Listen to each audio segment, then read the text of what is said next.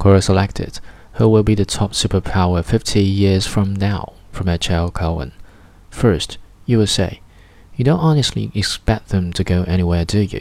China will probably have a large economy in 50 years, but the US GDP per capita will still be much larger. On top of that, the US has an unchallenged military logistic network, with more aircraft carriers than the rest of the world combined, top of the line technology and a global span and size to match the US, has a presence and all impact in nearly every area of the globe. Second, China. Their economy will get bigger, and so will their military spending. Will they surpass the US as a superpower? Likely not, and even if they could, would they want to?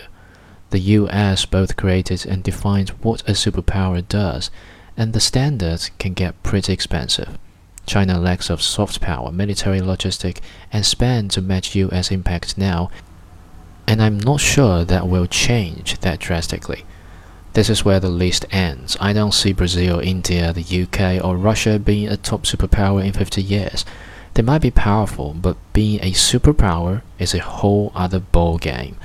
Russia doesn't have the economy to keep up, the UK doesn't have the desire to keep up, and India and Brazil don't even have the potential that China does to keep up. Edit. Some have questions why the EU hasn't been brought up here. First off, the EU isn't a country and they don't have a military. They're an economy trading bloc. The EU just lost the UK, and my bet is you'd get a lot more nations dropping off once you start proposing consolidating dozens of nations with different cultures and backgrounds. Slovenia couldn't even stay together, so I doubt the entire EU can. On top of that, Europe's birth rates are stalling, if not declining. A declining birth rate does not make for a superpower in 50 years. If there is going to be a superpower other than the US, it's going to be in Asia, not Europe.